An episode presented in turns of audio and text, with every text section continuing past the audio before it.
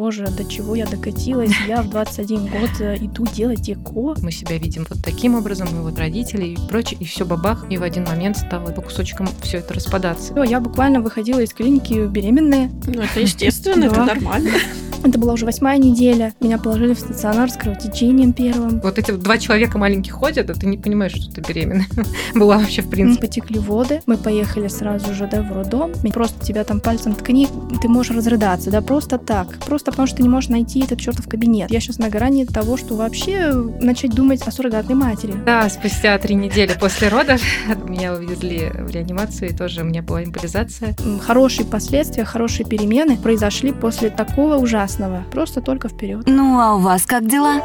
Пока, Пока не родила. родила. Всем привет! Это подкаст «Пока не родила». С вами мы, Настя, Саша и с нами наша гостья Катя. Сегодня у нас десятый выпуск «Сила женщины» и непоколебимая вера в свое материнство. Привет-привет! Сегодня мы обсудим, как непростые ситуации на пути к материнству влияют на физическое, эмоциональное состояние женщины, а также как поддержать себя и не сдаваться, следуя к своей мечте. Катя, мы очень рады, что ты сегодня с нами. Здравствуйте, девочки! Я тоже очень рада. Большое спасибо за приглашение. Это для меня новый опыт, а, и мне очень приятно. Спасибо. Кать, поделись, пожалуйста, информацией о себе который для тебя было бы комфортно с нашими слушателями? Я обычный человек, планирующий беременность. Мне 26 лет, почти 27. Моему мужу тоже 27 лет, и мы 7 лет в браке. И примерно столько же мы планируем беременность. Мы попали просто в такую жизненную ситуацию, что, к сожалению, путь к нашему э, материнству, отцовству не короткий, не все просто. Но мы не сдаемся и идем, идем, идем. Да, Катя, спасибо спасибо большое.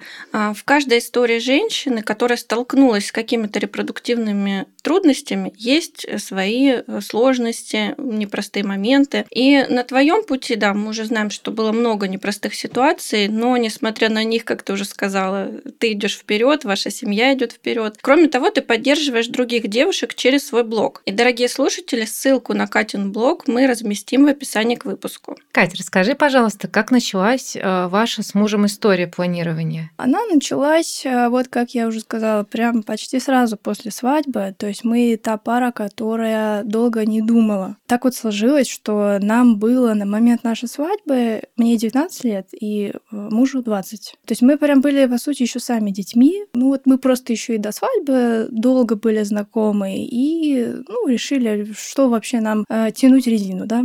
И также быстро мы как-то пришли к вопросу о том, что если родится ребенок у нас, то, в принципе, мы, ну а что здесь такого, мы не будем против. И просто прям, не знаю, месяца через два максимум, наверное, после свадьбы мы вообще, ну, если быть честной, просто надоело нам вот э, предохраняться. Как-то И мы подумали, ладно, все, ну будет и будет, все. Вот, поэтому так вышло. Это вышло, то есть можно сказать, что случайно. Вот потом же, да, когда твоя голова понимает, что если предохранения нет, то беременность может наступить. И э, идет месяц, да, два, три, четыре. Каждый раз ты думаешь, э, хм, странно как-то. И вот с каждым месяцем начинает уже накручиваться голова всякими мыслями. И тоже довольно быстро. То есть у нас все как-то так прям быстро в жизни. Тоже довольно быстро мы решили, что надо что-то делать. И пошли что-то делать. И прям очень быстро все развилось. И сейчас вот у нас столько опыта за плечами, да, несмотря на то, что нам вот 26-27 лет. Кать, а сколько по времени вот примерно, да, понадобилось, э, когда вы уже перешли к конкретным шагам каким-то? А, ну, если вот начали мы планировать примерно где-то в марте 2017 mm-hmm. года, а в апреле 2018 года у мужа уже была операция на а, удаление варикоцели. И мы же, конечно, не сразу пришли к андрологу, и он нам сходу прям операцию да,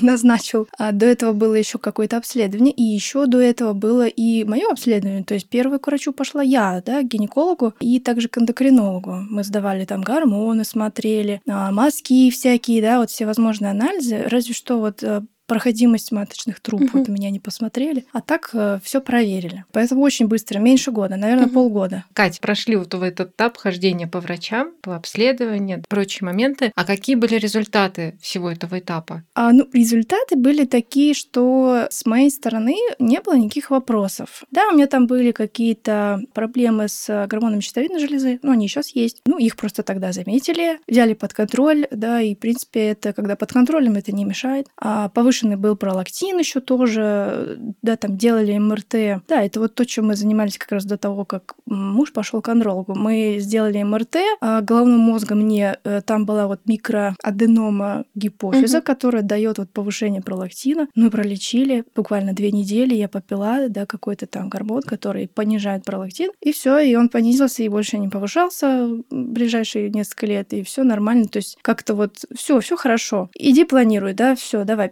возвращайся беременная, все, ко мне, говорили мне врачи. Вот. Это про меня, да. Просто в один прекрасный день эндокринолог просто сказала, Катя, а вы... Да, и это еще было как-то уже до выхода. Я выходила из кабинета, и она так это бросила мне вслед. А вы мужу спермограмму сдайте, потому что, ну, мало ли там, да, надо как-то и мужскую, да, сторону тоже проверить. И мы пошли сдали спермограмму. Это так весело было нам, я помню, прям, ну, такой процесс, да, необычный. Мы в этой же клинике просто пошли, и, и муж сдал спермограмму. Я помню, как весело было в очереди сидеть, а с другими парами мы переглядывались. Вот, так все было, это забавно. И приходит спермограмма, не знаю, в этот же день или на следующий когда-то там быстро. И мы понимаем, что у нас, э, ну, вот все три вот эти возможные диагноза по спермограмме. Алига, астена, тирата, зооспермия. Вот. Алига — это концентрация снижена, астена — подвижность снижена, тирата — морфология снижена. Ну, то есть прям вот как-то... Еще на максималочках. Да, и тут мы пошли к андрологу. Вообще, конечно, этот был тяжелый день, вот день прихода результата нашего нам на почту вот этого я плакала, я помню, звонила маме. А, мы с ней обсуждали. Она меня успокаивала, что, ну, Кать, ну... И вот, по сути, мы в тот же день уже подумали про ИКО. То есть прям быстро все так у нас. И вот мы просто с мамой обсудили, я помню, она мне говорила, Кать, ну если ИКО надо, ну значит будет ИКО. Ну что вот сейчас, вот, ну что убиваться? Ну и как-то вот э, быстро и про ИКО начали думать, и я уже тогда начала выяснять потихонечку, так что такое ИКО. Но мы все таки попробовали лечить мужа. И мы попробовали найти причину этому. Э, такой спойлер до сих пор не нашли. И муж мой э, стойко перенес э, много.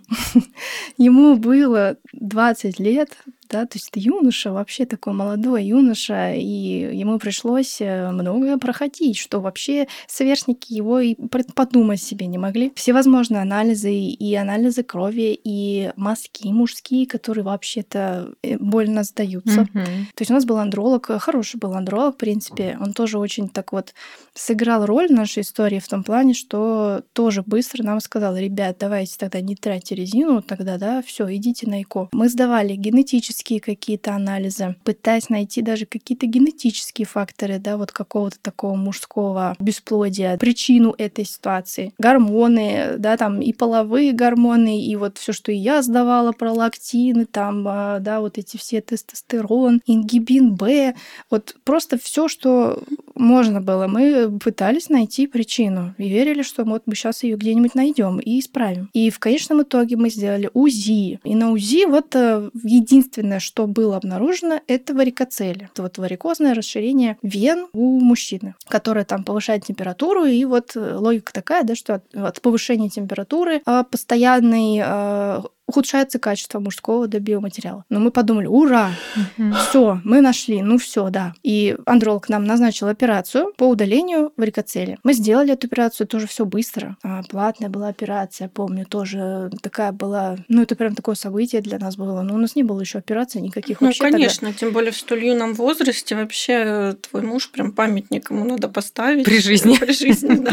Он очень, да, мужественно все у меня выносил и продолжает выносить. Сейчас недавно проходила трехмесячный курс э, уколов, гонала, э, препарат угу. гормональный в живот угу. тоже колол. Вот это единственное, что нам, кстати, принесло прям результаты такие неплохие. Вот, вот такая была ситуация. То есть мы, э, по сути, пришли вот к ЭКО с фактором мужским. Ну, потом, да, стало ясно, что все таки не только мужской фактор здесь вообще есть, да, есть еще что-то явно, да, что-то, что, возможно, мы и до сих пор не знаем. После этой нашей операции большие были надежды, надежды, но вообще, вот вообще ничего не принесла нам эта операция. Вообще просто. Это был, ну, такое разочарование было такое просто. Мы пили всевозможные мужские биодобавки. Все, что в аптеке, да, да, продается месяцами. Издавали вот эту спермограмму, каждые там два месяца смотрели, и вот даже хуже становилось, если вот в плане морфологии. Она там хоть была какая-то там полтора процента, да, потом вообще ноль прям так стабильно стало. И мы надолго оставили вообще попытки что-то исправить.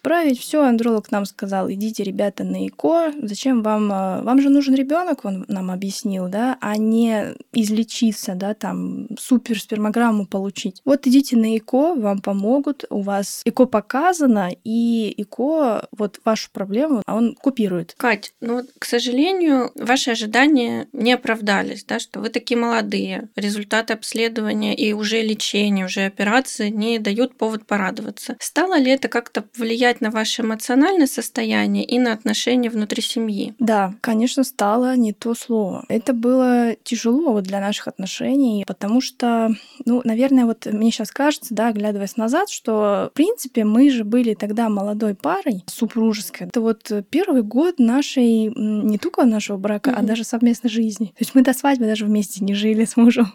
мы в одном классе учились, как-то друг друга знали хорошо, и просто как-то даже и вот нам не нужно было съезжаться до свадьбы. Ну, как-то нам и родители не особо, как сказать, они у нас такие а, консервативных взглядов, особенно мои. И они э, вот хотели, чтобы я была передана вот в надежные руки, и потом они меня отпустят из своего гнезда. Вот, и поэтому наша совместная жизнь началась тоже после свадьбы. И вот это все наложилось, да, а, вот эти вот какие-то неизбежные бытовые ссорки, которые, наверное, каждая пара претерпевает, когда съезжается. И, в принципе, брак, да, как вот мы, ячейка общества, семья, это же тоже, да, что-то значит. И плюс еще сразу бесплодие, да, вот, вот у вас еще и бесплодие. Конечно, это было, я не знаю, как мы вынесли. Это прям кризис был, я бы сказала, такой вот, вот одного года брака, жизни и вот года планирования. Все совпало. А действительно так и есть, если говорить с точки зрения психологии. Сейчас сижу и слушаю, думаю, правда, какая устойчивая семейная пара, да, что 7 лет вы вместе и прошли через разные этапы, и действительно здесь такой нормативный кризис, да, семейной угу. жизни, год. Вообще, в принципе, вступление в брак, потом год. И еще и плюс тут даже не то чтобы бесплодие, как такие символические потери, скажем так, если говорить на языке, опять-таки, психологии. Ожидания определенные, да, вот мы себе рисовали определенную картинку, мы вот сейчас поженимся, у нас вот ребенок, мы себя видим вот таким образом, мы вот родители и прочее, и все бабах, и в один момент стало по кусочкам все это распадаться. Тут не так, там не так, здесь такие сложные процессы идут.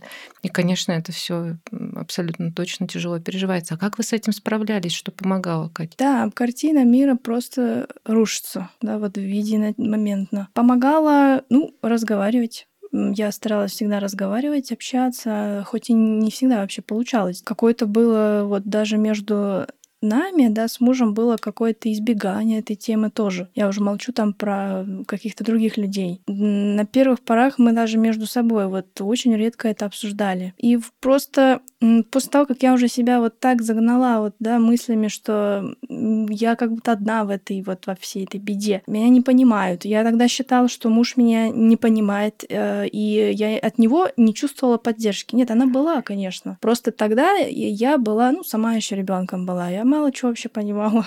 И меня поддерживала мама очень. Э, ну, у нас с мамой очень доверительные такие отношения всегда были и есть. Я просто знаю, что есть пары, которые не рассказывают ни о чем своим родителям mm-hmm. долгие годы. У нас не тот случай. У нас родители знали изначально, да, тоже про все, и это, конечно, тоже поддержка. В определенный момент я решила завести блог, и вот здесь прям успокоение наступило, потому что я отстала просто от тех людей, от которых я поддержку не получала, ту, которая мне нужна. Потому что это совсем другое дело, когда ты общаешься да, с такими же, как ты. Это ну, не муж, не мама, это, это немножко не то. Когда ты общаешься в кругу таких же, как ты сама, девушек таких же, да, и даже встречаешь и таких же молодых, как ты, и с точно такими же проблемами, как у тебя. И тех, которые уже там 8 лет что-то пытаются, э, идут, борются, это мега поддержка. И вот в этот момент э, я просто оставила мужа в покое. И у нас э, и отношения улучшились, э, да, и потому что мне стало хватать поддержки. Я начала во всем спокойно разбираться. Появились какие-то внутренние силы и вера, что нет, все-таки мы, наверное, справимся.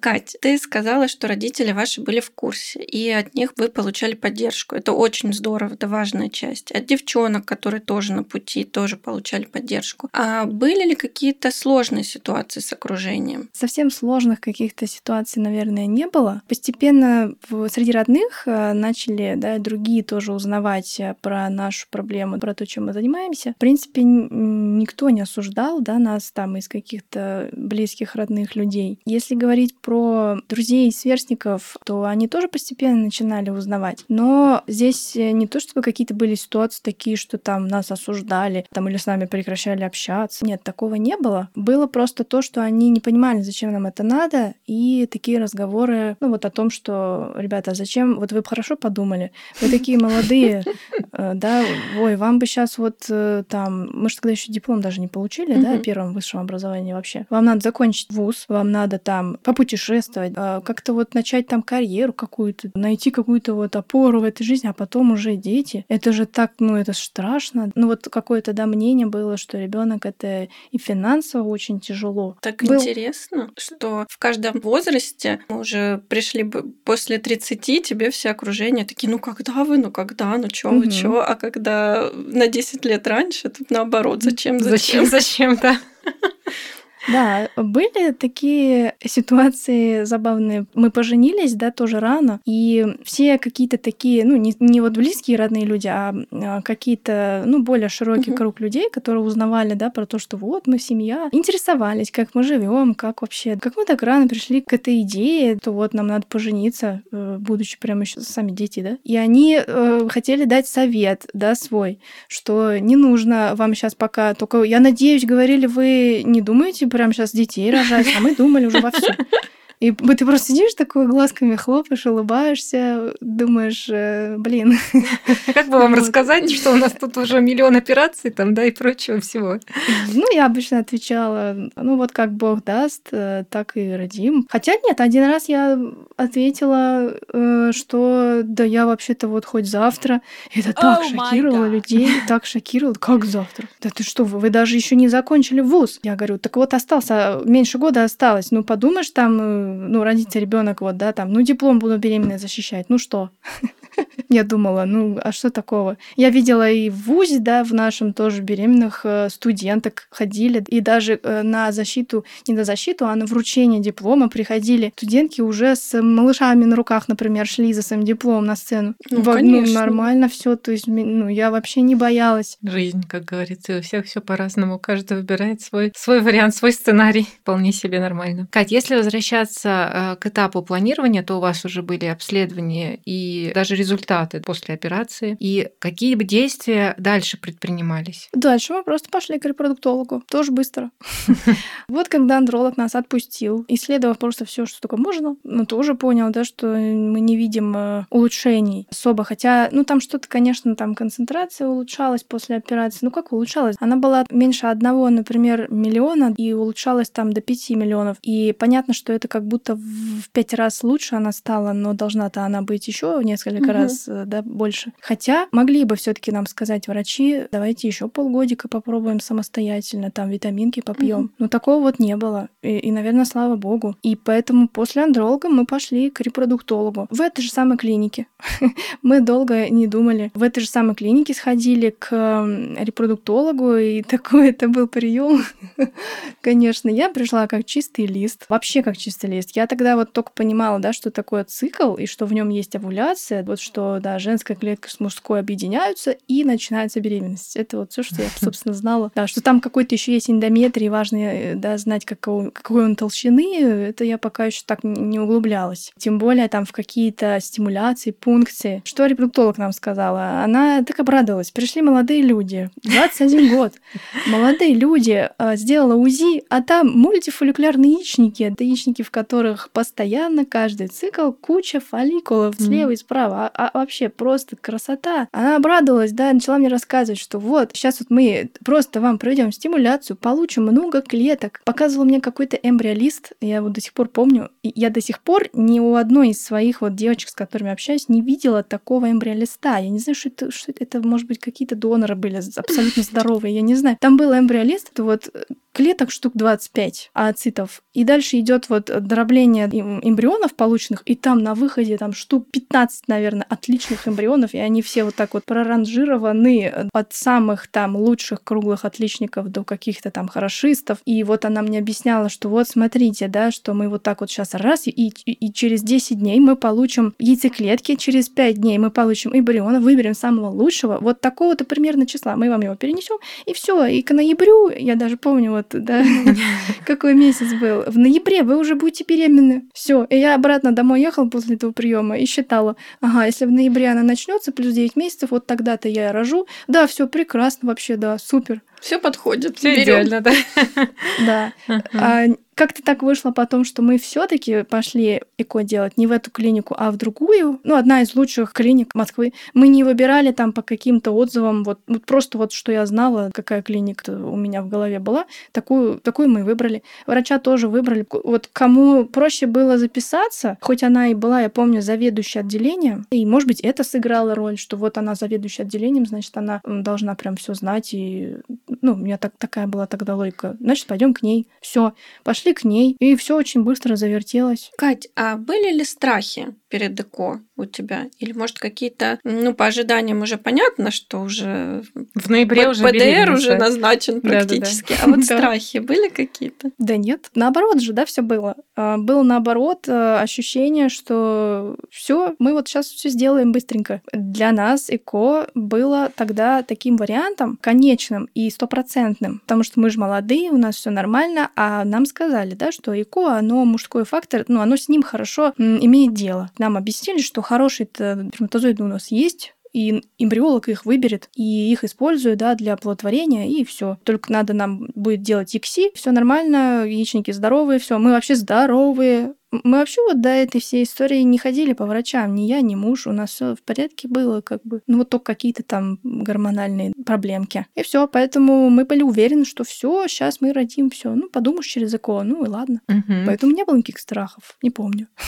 А у меня вопрос как раз вот про молодые здоровые и ЭКО. То есть такое достаточно нечастое сочетание, да, когда а, в столь юном возрасте уже пара доходит до ЭКО. Какие были мысли, может быть, на этот счет? То есть, с одной стороны, молодая здоровая, с другой стороны, ЭКО. Ну, у меня не было таких мыслей, что, боже, до чего я докатилась, я в 21 год э, иду делать ЭКО. Для меня ЭКО было просто шансом всегда. То есть я его никогда как-то вот никогда не стыдилась, не ужасалась этому. Я как-то сразу вот это рассматривала как э, и, ну, могла легко, в принципе, кому угодно об этом рассказать. И поэтому, может быть, и захотелось и блог вести тоже самой. Я видела, как это другие делают, и мне нравилось, да, вот такая вот идея. А мне сейчас хочется спросить как раз-таки про... Кать, ты говоришь, что могла поделиться, да, с, огру... с окружающими. А никогда не сталкивалась ты с какими-то ну, странными э, суждениями, рассуждениями про ЭКО, как у меня, например, было. Дети не такие будут, вы вообще не такие и так далее.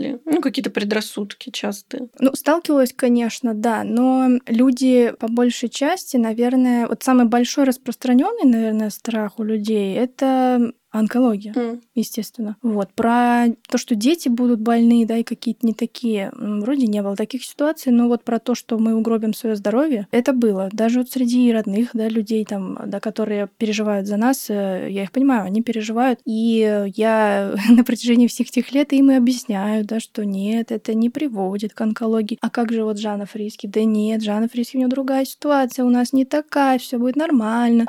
И они успокаивались. нужно обладать, да, уже такой устойчивой, крепкой экспертизой да. в этом вопросе, чтобы просветить уже самых близких, родных, чтобы они успокоились и снизили этот градус волнения. Кать, а как прошел первый протокол? Можешь поделиться? В первом протоколе у меня было а, то, чего не хватает сейчас это а, полное доверие врачу. Из-за этого я, собственно, и не заметила, ну как я заметила, конечно, но я не сразу осознала, что изначально пошло все не очень удачно, потому что, я уже говорю, да, мультифолькулярные яичники, АМГ высокий, запас огромный, да, и молодая, но вот, э, ну так случилось, что всего две клетки взяли. И Они обе оплодотворились, и получился один эмбрион э, хорошего качества, да, такой хорошист. И это было, я сейчас только понимаю, да, и все понимают, что это было очень странно, такое малое количество клеток. Не просто малое, а да, у некоторых женщин, в принципе, без всяких стимуляций, mm-hmm. да, две клетки получается. Вот. Но тогда я не придавала этому значения, я еще мало понимала, поэтому я просто делала то, что говорят. И, ну, один эмбрион, ну ладно, но он же, ну, как, как для беременности, да, для ребенка-то один и нужен, собственно. Мы его перенесли. Правда, через три месяца, там еще была у нас такая заминка с эм, прививкой от краснухи, перенесли через три месяца и очень надеялись, да, все, я буквально выходила из клиники беременная. Ну, это естественно, это нормально. Вот, э, помню, как ехала домой в таком вообще восторге. Мне страшно было двигаться, дышать, напрягать живот, и я аж беременная уже все. Вот. Э, и тесты начала делать прямо рано там, ну как рано, на шестой день после переноса тесты начала делать. Это ты еще долго держалась. Да. Ну я тогда уже на форумах там что-то полистала и немножечко вникла и увидела, что вот, да, что... Ну, шестой день — это такой вот уже день, когда вроде бы у всех начинает показывать. Вот, поэтому на шестой день утром я делала тест. И дальше делала, делала, делала. Но они, естественно, были отрицательные, а имплантации не было. Как переживали эту ситуацию и ты, и муж? Ну, у меня опять рухнул мир просто. Я потом после этого на несколько месяцев просто в, в каком-то была...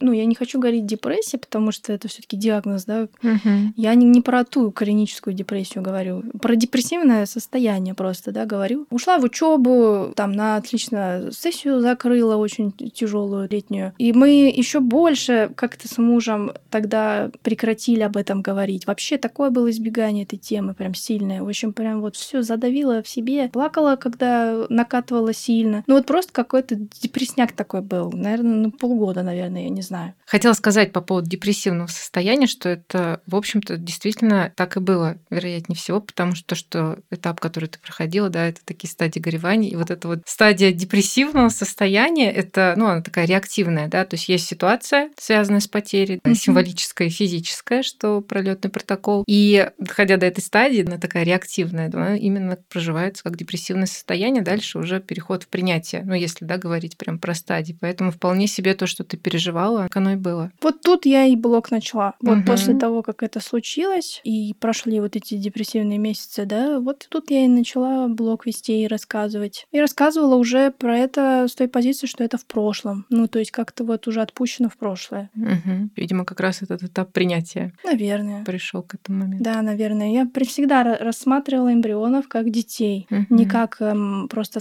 пучок клеток. Всегда это было как дети. У нас там тогда еще ситуация была такая. Сказали, да, вот две клетки, два эмбриона. Ну, э, это было на, на начало, да, культивирования этих эмбрионов их было два. До пятых суток один остался, но мы как-то об этом не сразу узнали, и потом, когда клиника звонила и говорила, сколько надо заплатить за заморозку и хранение, тут только я услышала от администратора вообще, то есть не от врача, а от администратора, я услышала, что эмбрион один. Я говорю, в смысле один, нас два. Говорю, Нет, один эмбрион, вот у меня написано. Ну, я не знаю, что сказать тут. Это реально потеря как будто была ну, в этот момент. Я думала, в пять дней ходила, что у меня двое детей, а тут один. А как же второй? Никто за него не погоревал даже. Катя, а какие у вас были дальнейшие шаги? После вот этого неудачного протокола ЭКО, что происходило? А, дальнейшие шаги были ЭКО по ОМС. То есть сначала вот наша первая да, программа, она была платная. И мы вот решили, что она будет платная, потому что мы-то считали, что это стопроцентный вариант, да, ну, значит, деньги потратить э, не жалко, ладно. И поэтому во второй раз мы так ужалились, да, так сказать, вот про, обо всю эту ситуацию, и мы как-то подумали, нет, ну, то есть как мы увидели, что можно а, большую сумму денег отдать, и ничего не получить. Поэтому мы решили рассмотреть вариант с ЭКОПа УМС. И вторая программа была ЭКОПа УМС. И вот, да, где-то вот прошло полгода после первой попытки примерно, я потихоньку начала выяснять, как делать ЭКОПа УМС, куда идти, да, с чего начать. И потихоньку-потихоньку мы начали там собирать документы, анализы. Я пошла в женскую консультацию. И вторая попытка была по ОМС. Кать, а можешь рассказать, ну, вкратце в целом, да, сколько, получается, было протоколов э, переносов и что было самым сложным на этом пути? А в целом было на данный день, да, у нас уже четыре программы ЭКО и переносов, если мне память не изменяет, семь. Вот, то есть 7 переносов. А первые 5 переносов были без имплантации, без результата. Шестой дал э, результат. Наступила имплантация и беременность. Э, ну, она, к сожалению, мы не выносили ее. Это было самым тяжелым на этом всем пути, конечно. Это было, да. А, Катя, а если сейчас вот момент, да, связанный с долгожданной беременностью, и что происходило с вами? То есть вот вы узнали, что вот она беременность. Как она была А, вас? ну, был шок, потому что очень долго мы пытались без результата. И, конечно, первая мысль и у меня, и у мужа Первая мысль реально была, не, не может быть, это где-то здесь подвох, сейчас, сейчас что-то случится, вот сейчас вот опять что-то будет. Не, у нас же, блин, не бывает все легко. Вот, и мы вот в этот день, когда ХГЧ пришел, да, положительный, э, сразу два анализа, и первый, да, и, точнее, второй показал, что рост есть, то есть беременность явно есть. Не верили, конечно. Даже это нельзя было радостью, наверное, назвать. Это какой-то прям такой смесь шока, страхов, ну, несчастье. Я, я не могу сказать, что это прям счастье было. И потом это пришлось на период, когда я заканчивала вуз второй. А, И это был э, конец четвертого курса. Мы готовились к госэкзаменам, мы писали диплом. И вот пришлось это все еще и на вот такой стресс. И потом на шестой неделе я сдавала госэкзамен. И за три дня до защиты диплома я... Это была уже восьмая неделя. Меня положили в стационар с кровотечением первым. И все это время я, я не могла сосредоточиться на беременности вообще, да, и запрещала себе пока думать о том, что я беременна. Я, я думала, ладно, я потом, потом, сейчас вот мы все это пе- переживем, там сейчас все это пройдет, вот все эти трудности, и потом обязательно я наслаждусь этой беременности когда-нибудь там, когда уже там будет живот, и я буду спокойно сидеть в кресло-качалке, вот, попивать чай, гладить животик, вот тогда. А как э, беременность сама протекала? Она вот протекала совсем не так, как вообще мы ожидали. Так вот ходишь, живешь, да, смотришь на беременных женщин на улице, там, да, еще где-то. Обычные женщины, ну просто у них живот есть.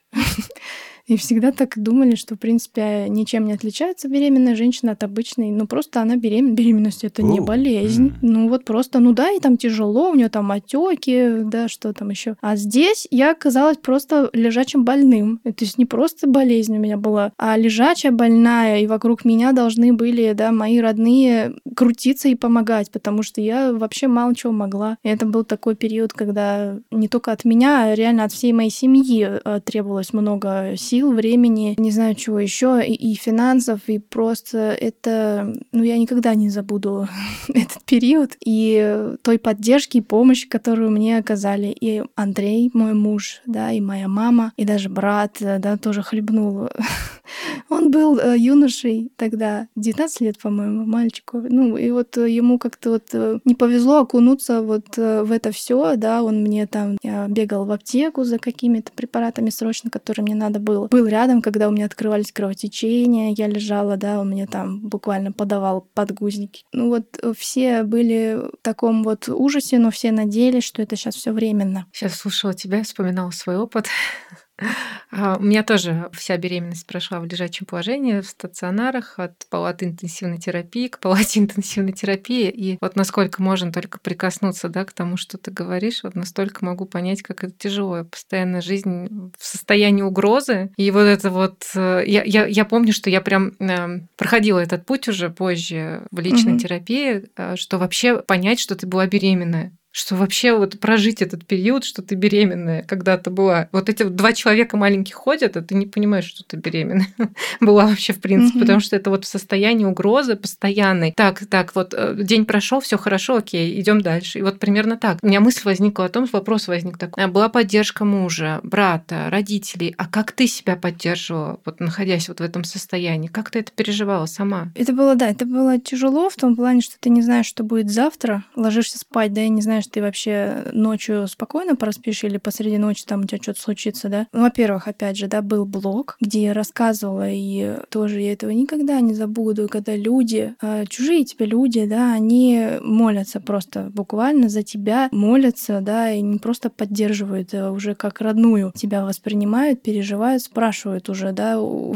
после там каких-то тяжелых э, дней заходят к тебе и спрашивают, ну что там, Кать, как прошла ночь? Это, конечно, очень большого стоит. Происходит. Сама себя я, ну, поддерживала так, как, э, в принципе, я умею. Просто такой человек, я, наверное, не знаю, я в стрессе соображаю хорошо. Mm-hmm. Когда стресс, когда вот, да, вот, ну, ну мы про кровотечение говорим, да, например, mm-hmm. я очень здраво соображаю. Я знаю, что мне надо делать, что мне надо принять, да, куда мне надо лечь, кому позвонить. Я все это делаю, все спокойно. Да, эмоции это потом все. Вот когда вот ситуация закончилась, прошла, адреналин, да, как-то снизился, и тут начинаются, да, вот эти эмоции. Так всегда у меня. Ну и здесь также было. Конечно, это было иногда просто с ума сходило, просто с ума сходило, просто какие-то, ну, такие уже мысли, да, какие-то были в голове, уже думаешь, господи, я, я еще вообще нормальная? Или, может быть, я уже не понимаю, что я уже с ума схожу? Ситуация сложная, конечно, поэтому действительно вопрос, иногда ты в реальности или не в реальности, вообще что происходит? Кать, а в какой момент стало понятно, что беременность уже не сохранить? Что происходило дальше? Да, сейчас я отвечу на этот вопрос. Э, хотела просто, наверное, еще сказать, что, в принципе, хотела а, наших слушателей и вас угу. успокоить, да, немножко, что мне сейчас не сложно об этом говорить и это вспоминать, э, да, и, в принципе, это миф, что там женщина, которая потеряла ребенка, она об этом не хочет говорить, да, наоборот, она очень бы хотела с кем-нибудь об этом поговорить, на самом деле. Вот, поэтому мне несложно, да, я уже это все прошло много времени, я все пережила. Стало понятно, что беременность уже не спасти в больнице, да, собственно, в роддоме. Вообще, в принципе, эта история, да, потеря, она длилась, получается, вот три дня, да, почти э, в ночь с, там с 20 на 21 да, сентября, ну, 22 года, я имею в виду, потекли воды, мы поехали сразу же, да, в роддом, меня положили, это была уже ночь, на утро, то есть это 21 число, да, пришли врачи, там консилиум, смотры, начали, да, что-то, какую-то диагностику проводить, УЗИ, мерили там индекс этих вод, ну и сами, да, уже как бы все поняли, начали объяснять мне, и где-то там вот утром-в обед, э, да, вот этих суток я уже начала, да, мне объяснили, что все. А сами роды, да, были еще и на следующий день. То есть прямо долго это все длилось. Кто был с тобой рядом в этот момент? Была ли поддержка в моменте рода? Рядом э, были врачи, и я благодарна врачам, конечно, которые попались мне, да, на моем пути, потому что, ну, тоже много там всяких историй читала про какую-то, да, акушерскую агрессию, uh-huh.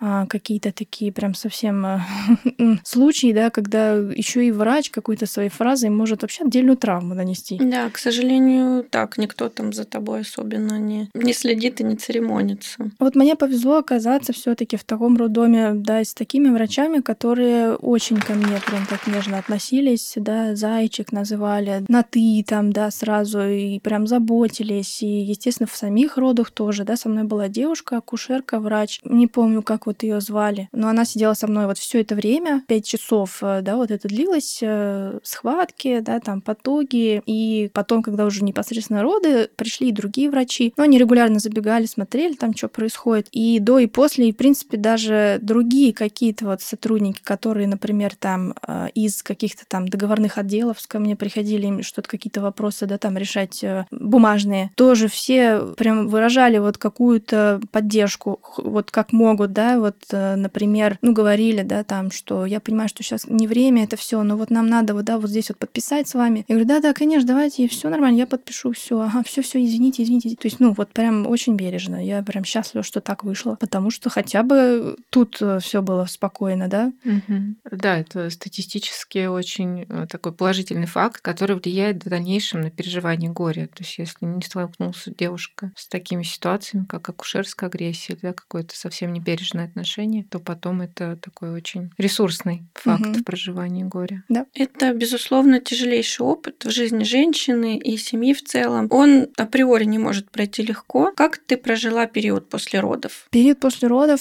э, ну мы сейчас про какой там период говорим? Ну, какие-то первые несколько недель, если говорить, то тут стадия такого острого горевания, да. То есть, во-первых, надо сначала выписаться из этого роддома, Я там лежала долго, почти 10 дней, 9 дней, по-моему, я там лежала. Так долго, потому что, ну, ситуация была тяжелая, там повышался цереактивный белок, ну, то есть воспаление было, оно никак не снижалось, и там все антибиотики были перепробованы. Вот, и наконец меня выписали, и я вышла оттуда. Это первый этап сложный, и вообще встретить э, кого-то из своих родных после этого вообще как-то почему-то вот удивительно, насколько тяжело увидеть просто своих родных людей после этого. Мужа, маму, да, за мной приехали мама с братом, муж был на работе, он приехал потом вечером, да, уже домой. Вообще не можешь в глаза посмотреть людям, не можешь ничего сказать. Это такое вообще гадкое состояние. Мы ехали домой, да, у меня там сумки мои были с вещами, и вот мама с братом. Я ехала просто в таком состоянии, сейчас надо не, не разрыдаться, надо, мы же в автобусе, мы на метро, да, надо не разрыдаться, господи, да, просто начинала там в голове какие-то считать цифры там, да, чтобы просто отвлечься. Мгм. И с мужем тоже э, мы, мы вот это не как вот да, в фильмах там где-то показывают, что вот они обнялись и плакали и успокаивали друг друга. Нет, ты, ты тебе как будто стыдно, противно, да, как-то гадко. Ты не можешь подойти обнять человека, там посмотреть ему в глаза. Нет, тебе как будто хочется вот... И опять вот это избегание, да, вот как после первой попытки. Не хочется говорить об этом, хотя казалось бы, ну муж, да, кто еще тебя лучше понимает. Каждый по-разному переживает, поэтому вполне себе. Та- так, значит так. Если так было нужно, значит так было нужно в какой-то момент. Кать, ты рассказала про первые недели, при этом, как правило, этот процесс занимает сильно больше времени, чем несколько недель. И сколько тебе понадобилось времени, чтобы вокруг твоего, вашего горя началась, может быть, прежняя, может быть, измененная, но все же жизнь да, со своими Ага. какими-то новыми обстоятельствами. То есть, когда можно вообще, в принципе, сказать, что я начала жить, как-то да, видеть вокруг себя то, что видела раньше. Через несколько месяцев точно, потому что вообще, в принципе, потеря да, ребенка на таком сроке, 20 недель, подразумевает, э, ну, сначала восстановление, да, чисто физически, э, и здесь ты не можешь пока это все отпустить в прошлое. И вроде бы хочется уже, да, я вот помню, ждала, ждала, да, всегда вот этого, когда это, когда я смогу сказать, что это в прошлом уже, да. Вроде кажется, ну все, а потом нет, да, опять возвращается это все. Например, когда там через месяц э, после родов приходит гистология. Это тоже, да, ну вообще, за ней надо ехать опять в этот роддом. Я еще не сразу получила, там поездила раза четыре. И вот ты идешь по этим по коридорам, ищешь там какой-то кабинет. Ты вообще нестабильная. Ты вообще настолько уязвимая. Это не просто, я не знаю, как там ребенок, просто тебя там пальцем ткни, ты можешь разрыдаться, да, просто так. Просто потому что ты не можешь найти этот чертов кабинет. И вот эта гистология, да, берешь ты в руки эти бумажки, там написано, да, подробно описано все. Ну, во-первых, точный вес и рост, да, твоего малыша, длина его ножки и все вот эти подробности, да, что у него было там, что в мозгу нашли, какие гематомы где были просто. Ну, все, тут э, опять ты э, не можешь сказать, что это все в прошлом, едешь Мгм. домой. Потом ты ищешь причину, да, ведь ведь ты, ты оказываешься в такой ситуации, когда ты патологически просто до невозможности хочешь найти причину. Без этого просто ты не можешь угомониться. Хочешь найти причину, ходишь, спрашиваешь у этого врача, у второго, у третьего, у пятого. И каждый раз ты, когда приходишь на прием, ты начинаешь историю сначала. И опять это все Мгм. не в прошлом еще, да. Поэтому, не знаю, мне кажется, прям вот чтобы уже определенно, наверное, через год. А что происходило со здоровьем после беременности? Здоровье, э, конечно, прям сюрпризы для нас преподнесло, потому что был там момент после родов через два месяца. Был момент, который вообще, в принципе, э, воспринялся тяжелее, э, чем эта потеря. Вот, вот правда. Хотя, казалось бы, да, ну что может быть хуже? После вот этой потери возникло осложнение, осталась плацентарная ткань, внутри плацентарный полип, да, это называют, и в нем развилась э, очень редкая вообще, вот, я не знаю, какой это шанс, сколько это там случаев из миллиона, посчастливилось, блин. Очень редкое осложнение, связанное с сосудами, да, называется это артерия венозная мальформация, каким-то таким вот сложным непонятным словом, и даже врачи некоторые, в принципе, не встречали этого ни разу в своей практике. У меня был гинеколог, у которого была одна девушка с такой же ситуацией, и поэтому она, тут только поэтому она м, сразу мне сказала, что это, наверное, вот это. Я пошла выяснять, да, и когда был поставлен этот диагноз, это был прям ужас, потому что а, здесь под угрозой не просто там твоя функция деторождения, mm-hmm. здесь под угрозом и жизнь, потому что там вот эти аномальные сосуды, они в любой момент могут э, дать кровотечение бесконтрольное такое, которое не остановить. Я потом общалась, у меня находились а, девушки с такими же проблемами. Их вот две или три, да, было, то есть прям мало, но они находились, и мы общались. И вот одной из них, например, прям совсем вот в этом плане не повезло, и она была там несколько раз просто в реанимации уже вот на грани просто до жизни и смерти, когда ей там переливали кровь. Вот. Мне такое не досталось, слава богу, да, но понадобилась операция сложная, очень операция, понадобился сосудистый хирург, и это был прям... Я тогда впервые поняла, что вот я сейчас на грани того, что вообще начать думать о суррогатной матери, потому что я могу сейчас просто не получить никакого там эндометрия, угу. и это же, это же кровотоки, да, это сосуды, и ну, хорошо нашелся хирург, который прям вот этим а, узко занимается, и у него был опыт, и после него, да, пациентки рожали. Я вот только за это держалась. Потому что другие врачи, а, и прям говорили врачи мне, да, слушай, Кать, ну, если это действительно это, если вот тебе сделают эту эмболизацию, да, операция называлась эмболизацию, то, ну, это очень сложно будет не просто забеременеть, а родить тоже. Это, ну, после этого не рожают. Поэтому это было для меня вообще еще больше более глубоким дном, чем э, двумя месяцами ранее. Это удивительная сейчас ситуация, потому что в одном пространстве собралось сразу два человека, у которых мальформация. Да? Да, да, Обалдеть. это моя история тоже. Да. А, все. Да, спустя три недели после родов меня увезли в реанимацию, и тоже у меня была эмболизация. Тоже совершенно абсолютно точно ты говоришь прям каждое слово, что а, врачи могут работать с огромнейшим опытом, оперирующие врачи. Просто фантастический опыт. То есть это вот моя история в самом, как ты говоришь, да, известном, в известной клинике Москвы. Врач с огромнейшим опытом. Он первый раз с этим столкнулся и пропустил. И через три недели меня увезли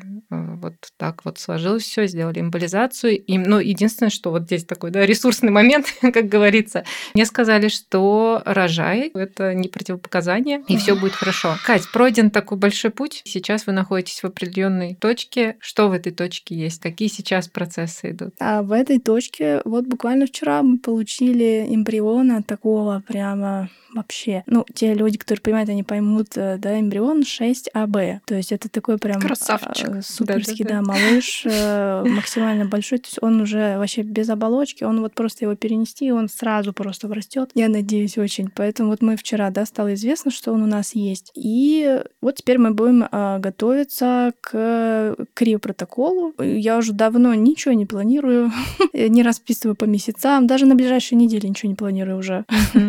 Вот, поэтому не знаю, когда это будет. Пока надо восстановиться, да, после стимуляции, которая недавно была. И все, и идти за этим малышом, а что еще остается? Тут уже столько пройдено, столько всего сделано, что, ну, ты не можешь уже остановиться. Ну как, а зачем? А ради чего это все тогда было? А ради чего была потеря? Один из э, этапов вот до проживания горя сматривается как вот этап обретения смысла, да, поиск смысла, обретения смысла. Вот для меня это смысл, эта беременность, она много подсветила всего, проблем всяких, которых не было раньше видно. Вот, и теперь они под контролем, да, будут дальше. Поэтому она должна не зря быть вообще в моей жизни, такая история. Я уже нашла смысл, да, поняла смысл всего этого, потому что после этого изменилось все в нашей жизни вообще. Это просто перерождение. Ну вот это странно, да, звучит, да, что вот хорошие последствия, хорошие перемены произошли после такого ужасного. Но это вот так, к сожалению, вот это так. Изменилось все, и я, и, и наши отношения с мужем, и мои отношения, в принципе, со всеми, э, мировоззрение, вот просто все и, и в лучшую сторону. Если не сдаться, да, и помочь себе, просить помощи, с психологом я работала, и захотеть, да, это пережить, то все получится. Мы можем справиться с чем угодно. И потом ты в определенный день просто понимаешь, что да, я пережила. Вот удивительно, но, но я пережила даже это. Mm-hmm. Вот, поэтому, ну, мы не останавливаемся вернемся. В принципе, не на... мы никогда не отдыхали, не хотелось, и сейчас тоже не планируем. Просто только вперед. У нас выпуск не зря называется про силу женщины,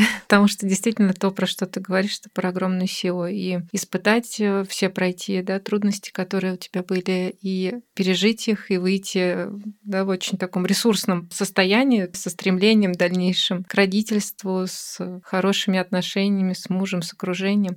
Это действительно про большую силу. И спасибо, поделилась этим. Я тобой восхищаюсь, я твой подписчик многолетний. Эту историю тоже всю знаю и желаю, чтобы этот настрой он всегда сохранялся, чтобы были на все силы и на еще больше на жизнь вокруг всего этого, огромного счастья и, конечно, долгожданного малыша и, может, малышей. Да. В общем, чтобы да. все сложилось, как вы хотите, даже лучше. Да, тоже присоединяюсь к пожеланиям да, рождения здорового малыша или малышей. Спасибо как, большое, как девочки. Оно, да, как оно сложится. Ну, пусть сложится. Очень-очень хочется. Спасибо. Кать, спасибо тебе большое, что ты к нам пришла что ты поделилась своей историей. Я надеюсь, что мы еще встретимся, потому что есть о чем поговорить, что обсудить. Я присоединяюсь к словам благодарности. Спасибо, что нашла возможность, время и силы еще раз пройти до такой на ускоренной перемотке свою историю планирования.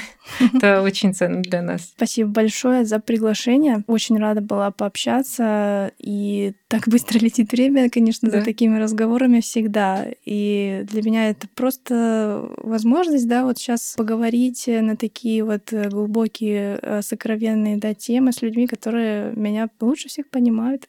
Да, спасибо. Ну что ж, на этом будем завершать наш десятый выпуск. Спасибо за прослушивание. Подписывайтесь на подкаст на всех площадках, где вы нас слушаете, чтобы не пропустить новые выпуски. переходите в наш телеграм-канал, там много интересного. Ссылку вы найдете в описании к выпуску подкаста. Ждем ваши вопросы, истории, предложения по темам для новых выпусков. Для этого мы разработали форму, ссылка на нее будет в описании. Тема нашего следующего, 11 выпуска «Влияние оперативных вмешательств у женщины на репродуктивную сферу». Следующий выпуск будет экспертным. В качестве гостя мы пригласим хирурга-гинеколога, который поможет нам разобраться в теме. Будем обсуждать, какие виды оперативных вмешательств могут повлиять на репродуктивную функцию, какие профилактические меры можно предпринять, чтобы избежать оперативных вмешательств, и есть ли вообще такие такие меры? Какие отклонения в репродуктивных органах являются обязательными к операции, а какие нет? И вообще изменился ли тренд на более щадящие методики, когда оперативные вмешательства назначаются уже не так часто? Друзья, до новых встреч, ставьте оценки и делитесь выпусками с теми, кому это будет интересно. Пока-пока. Пока-пока. До свидания.